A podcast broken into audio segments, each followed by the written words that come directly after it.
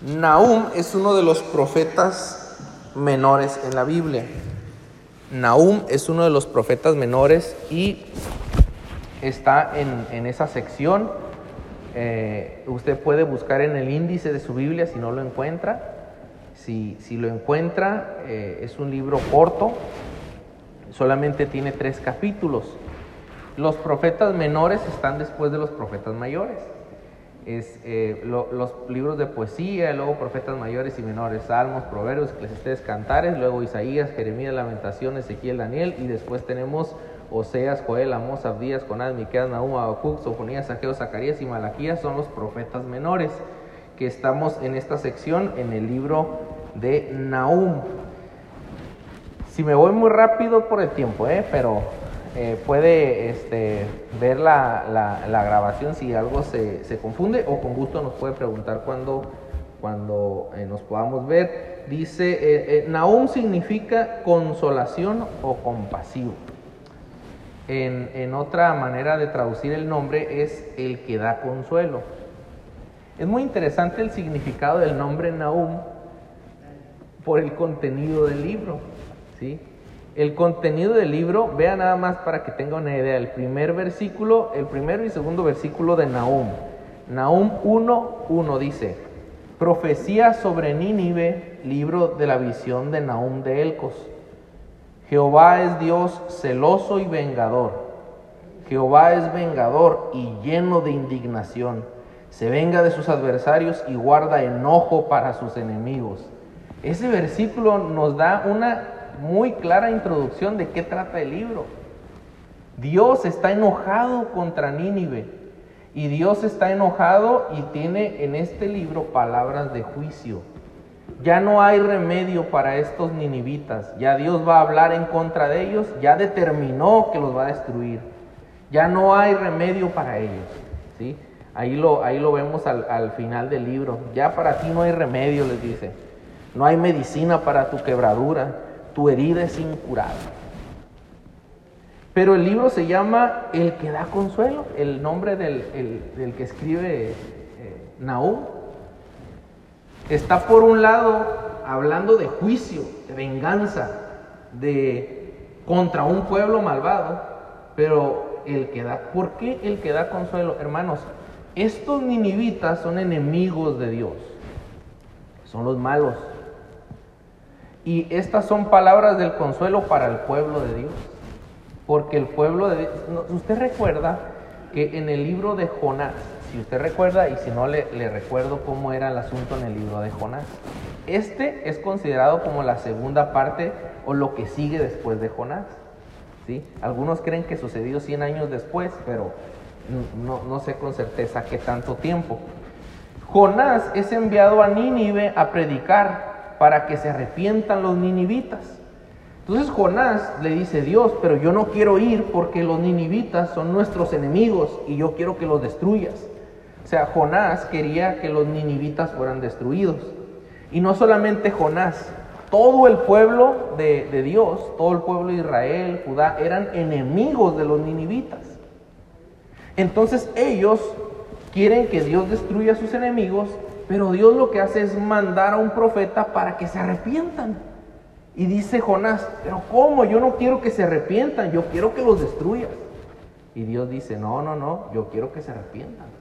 Ve cómo Dios es bueno y Jonás malvado. El hombre es malo y Dios siempre es bueno. Pero bueno, al fin de cuentas, Jonás predica, los ninivitas se arrepienten y entonces Jonás se enoja, ¿se acuerda? Estoy enojado hasta me quiero morir, decía Jonás, hasta la muerte.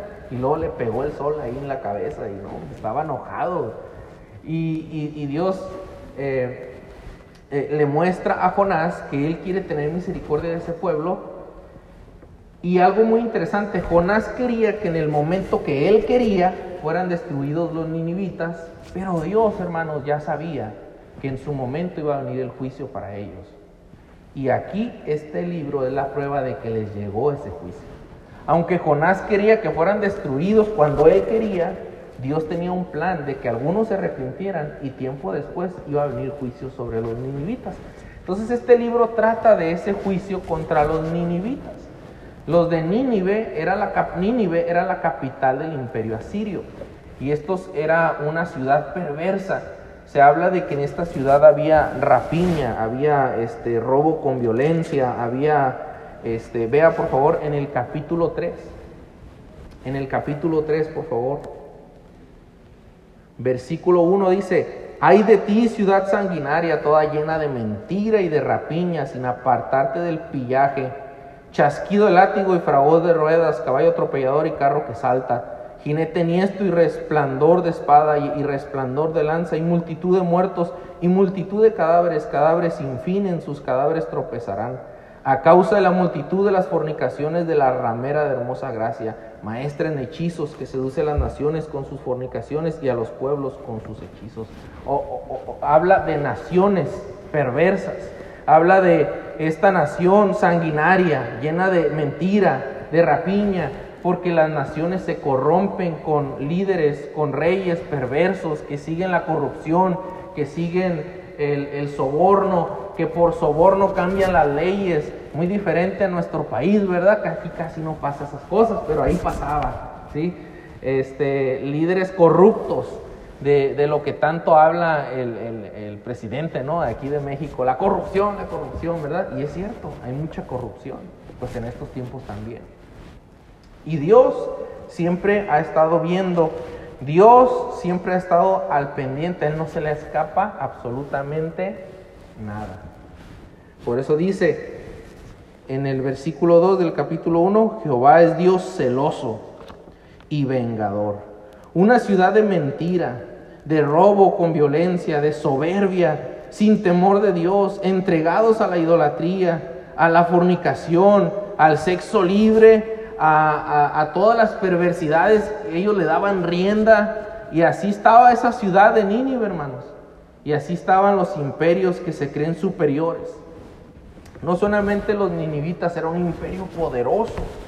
A través de la historia han existido imperios con mucho poder los asirios, los babilonios, los caldeos, que son aquellos que tenían al, rey Nabucodonosor, que se creía como un dios, que habló y decía que por mí se forjaron todas estas ciudades y se sentía que por él se hacían las cosas.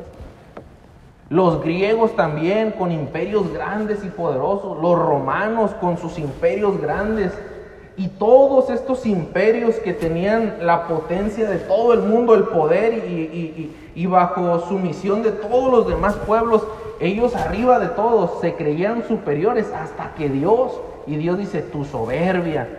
Y sabe qué hermanos, todos estos que le mencioné, hoy en este momento, son puras ruinas. Usted puede hoy, si junta un dinero, comprar un boleto para Grecia y usted va y está caminando entre ruinas. Usted va a Roma y está entre ruinas. Esos imperios que creían que nunca iban a ser destrozados, que nunca iban a ser quitados, que se creían como dioses, hoy en día son ruinas. Y Dios en su palabra ya lo había determinado y los acusa de su soberbia. Eso, hermanos, también hoy en día, cuando usted oye de imperios poderosos. Estados Unidos, Rusia, Corea. Y nos asustamos. Hoy van a lanzar sus misiles.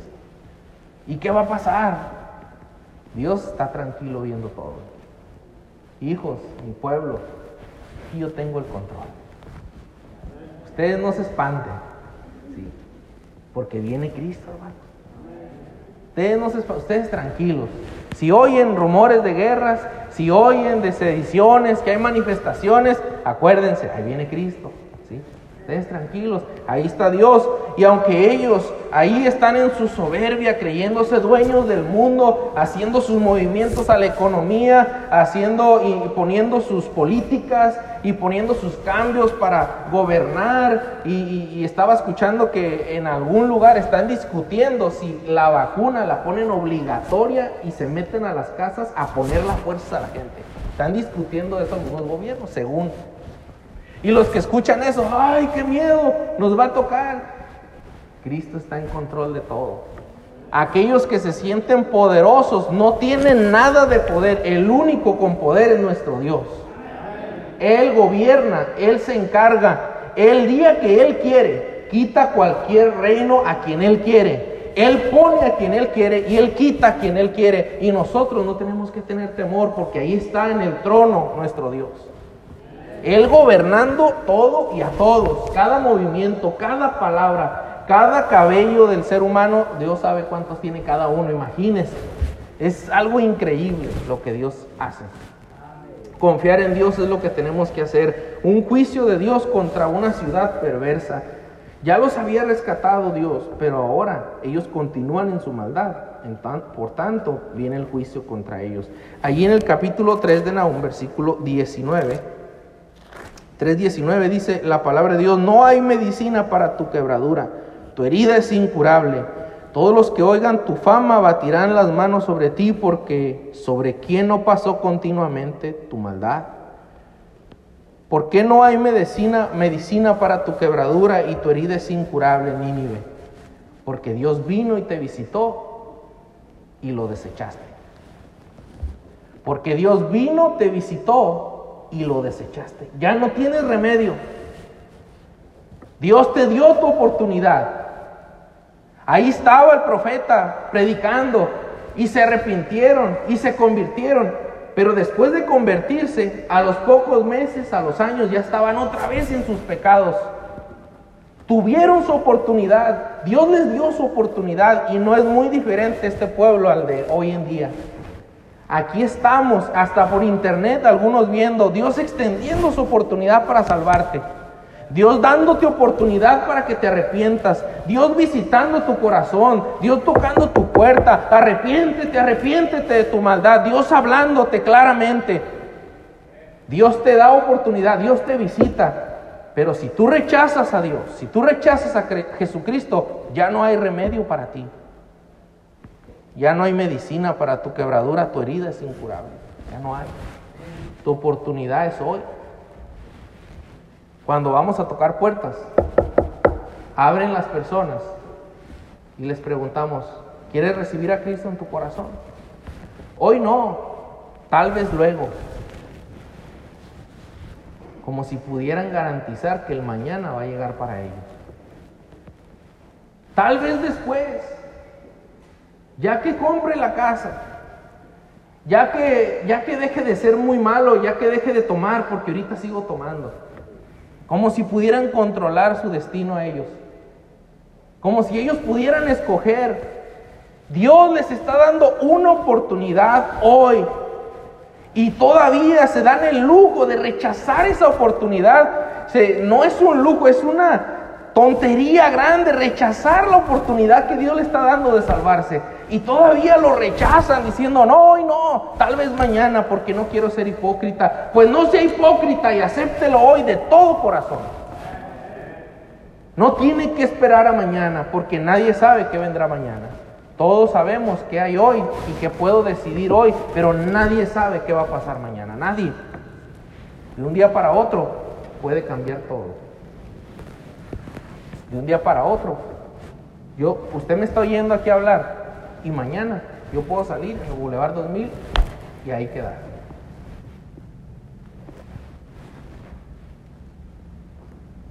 ¿Cuándo es la oportunidad que tenemos?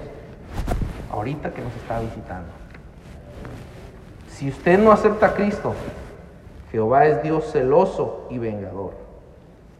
Si usted rechaza a Cristo, hermano, que es cristiano, y no sigue sus caminos, Jehová es vengador y lleno de indignación. Eh, se venga de sus adversarios y guarda enojo para sus enemigos. Jehová es tardo para la ira y grande en poder y no tendrá por inocente al culpable. Tarda para la ira Dios, nos tiene paciencia. Ahí estamos regándola, ¿sí no? Todos los días. Ay Señor, ahora sí. Ay Señor, ahora sí. Y Él tardo para la ira. Aquí estamos, mire. Detiene su mano. Dice, grande en poder, y no tendrá por inocente al culpable. No va a poder decir, no, yo no, Señor, no, ¿cómo no? No eres inocente, no te hagas. Jehová marcha en la tempestad y el torbellino y las nubes son el polvo de sus pies. Y bueno, continúa hablando el profeta.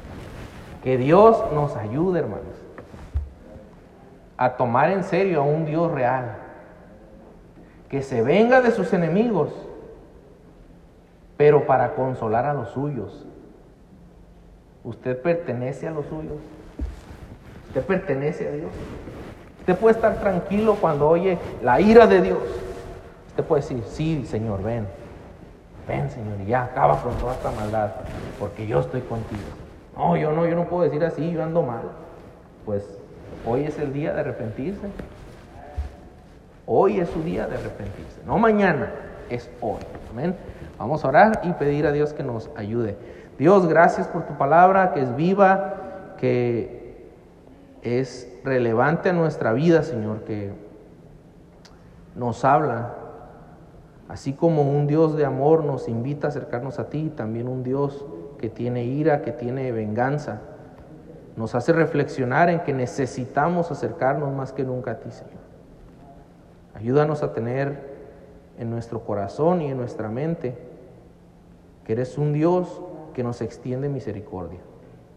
Por tu gracia, ayúdanos y bendice lo que resta del servicio, las enseñanzas en la escuela dominical y la predicación de tu palabra. En el nombre de Cristo te lo pedimos.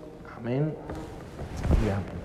Antes de continuar, hermanos, vamos a pedir a todos los hermanos eh, jóvenes de 12 a 14 años que salgan, por favor, de 12 a 14